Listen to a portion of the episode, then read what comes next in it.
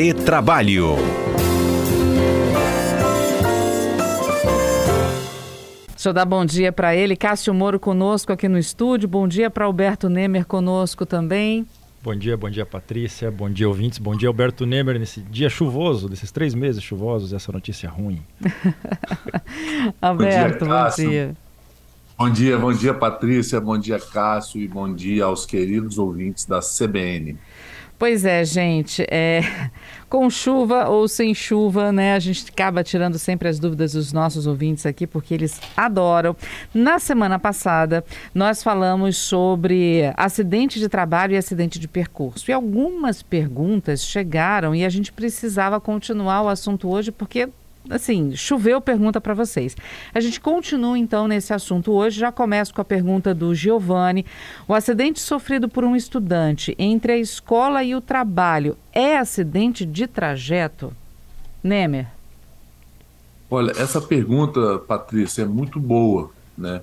E nesse caso, de forma específica, né, como ele sai da escola e vai ao trabalho, né, direto, eu entendo que aí, neste caso específico, pode ser sim considerado acidente de trajeto, sim.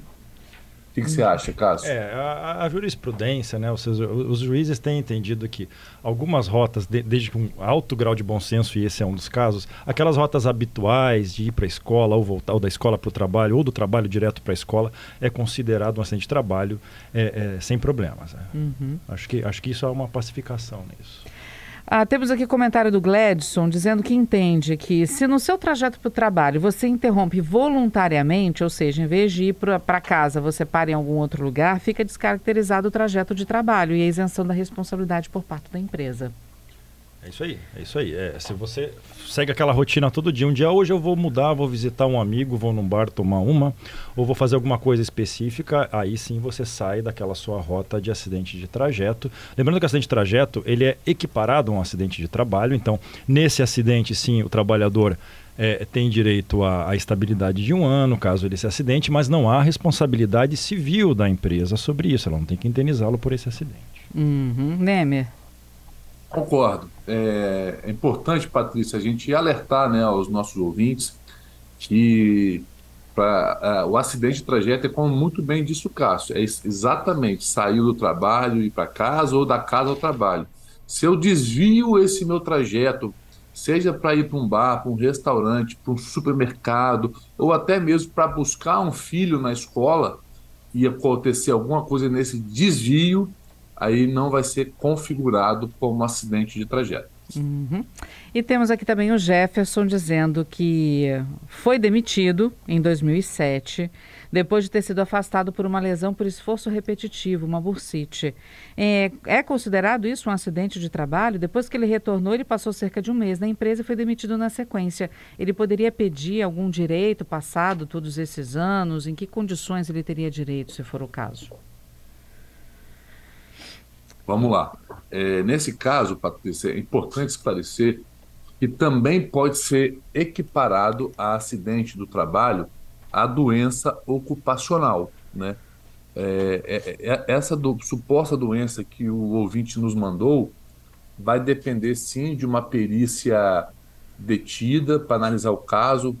Por que, que eu digo isso? Porque às vezes eu posso ter desenvolver alguma doença que não tem relacionamento com o meu trabalho. Mas se essa doença que eu desenvolvi em razão do meu trabalho, é, se eu desenvolver, na verdade, uma, uma, uma, doença em razão do meu trabalho, aí sim pode ser considerado como acidente de trabalho e aí traz todas as consequências de um, de um acidente de trabalho, desde uma estabilidade, né, até se eu tiver, se tiver perda da capacidade laborativa, pode ser que o empregador seja até condenado numa eventual ação a danos morais e também a uma pensão que pode chegar a ser vitalícia. Uhum, Cássio. É isso mesmo, lembrando também que existe algo, ele falou que era 2007, existe algo chamado prazo prescricional, você pode ajuizar ação até dois anos depois do fim do contrato de trabalho, é, e tem que respeitar também, se for uma reparação civil, de, é uma prescrição de três anos a partir da alta médica, ou seja, a partir do momento que ele ficou bom. Então, uhum é, é, o que tem entendido, as cortes têm entendido, que a partir da alta médica, seja, a partir do momento que ele está efetivamente bom, três anos para entrar com essa ação. Uhum. Ah, o Luiz aqui, ó, se for uma vez ou outra, como durante uma greve de ônibus e a pessoa ganhou uma carona de carro ou de moto e aconteceu um acidente, ele perguntou isso na hora que vocês estavam falando de que a empresa, como dá o Vale Transporte, ela parte do princípio de que o funcionário está usando o Vale Transporte para se locomover. A gente até citou o exemplo do, do, do marido que pega o Vale Transporte, vai trabalhar de moto e dá o Vale Transporte para a esposa usar, né? Mas se for uma greve de ônibus, não tem como, como sair, né? Não tem ônibus para usar, vai ter que ir de moto, de carro, de carona e acontece um acidente. Como é que fica? Nemer. É uma, é uma pergunta muito boa, tá? Na, quando você tem uma greve de ônibus, Patrícia e ouvintes, é muita, a, a, a, o que é ordinário se, tro, se transforma de forma extraordinária.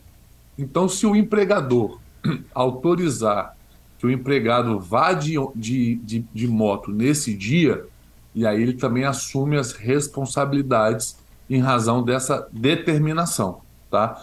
Então é importante nesses momentos de greve de ônibus ou de dificuldade de deslocamento sempre ter uma interlocução antes com o seu empregador para a partir daí você poder realmente usar o meio adequado e também se eximir de eventuais responsabilidades. Uhum. É, o, o, numa eventualidade dessas que justifique ele ir com outro caminho, ele não vai ser punido por não ter usado o vale transporte, evidentemente.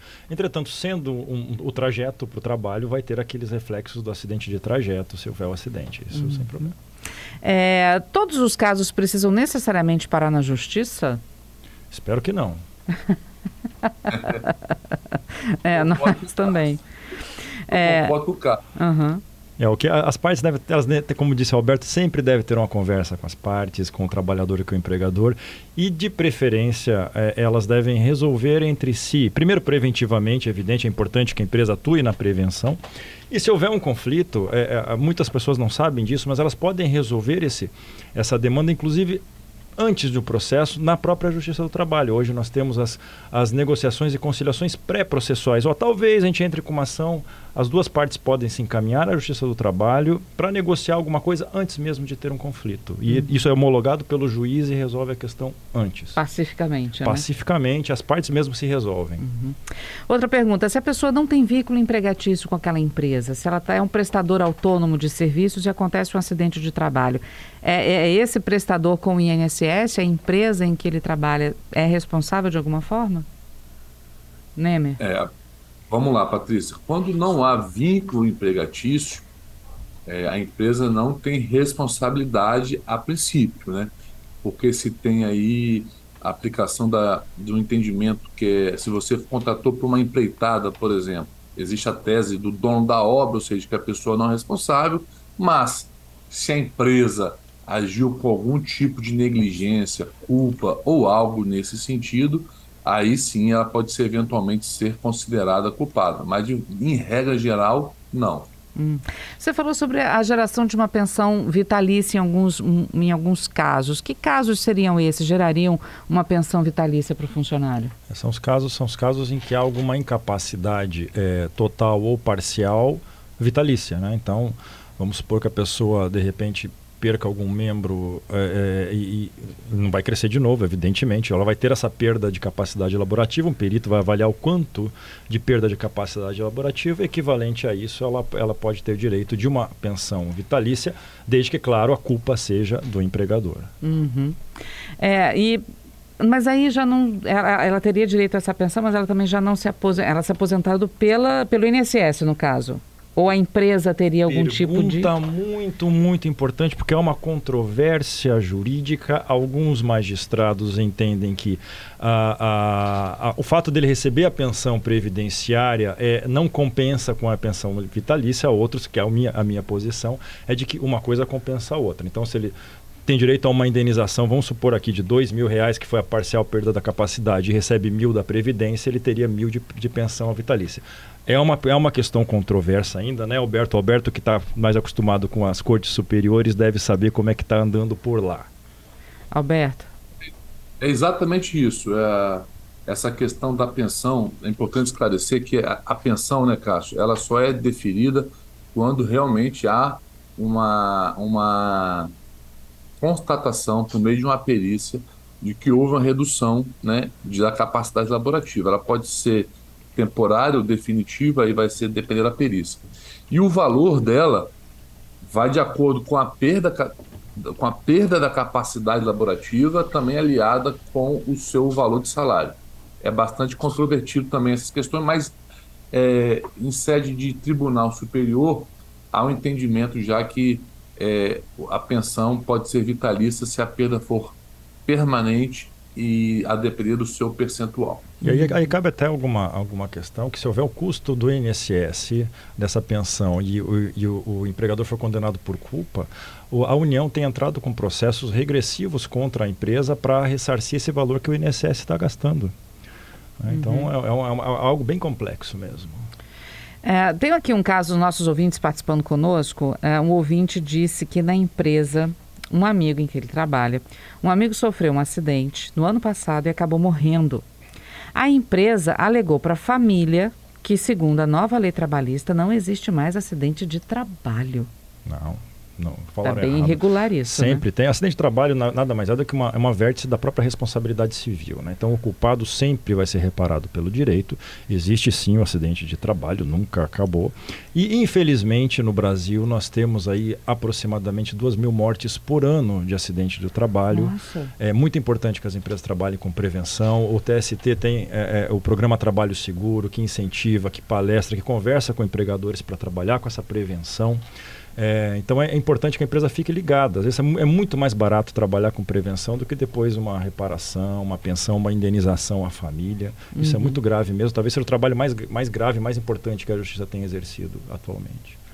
Ah, o Marcos está aqui perguntando: no acidente de trajeto, o boletim de ocorrência é um documento obrigatório para confirmar os dados para ser caracterizado um acidente de trajeto? Ele quer saber se isso existe ou não. Sem dúvida é, para você evidenciar um acidente de trajeto, quanto mais evidências, melhor.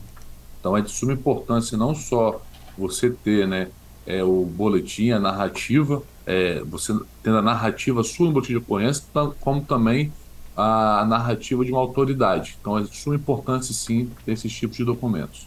Uhum.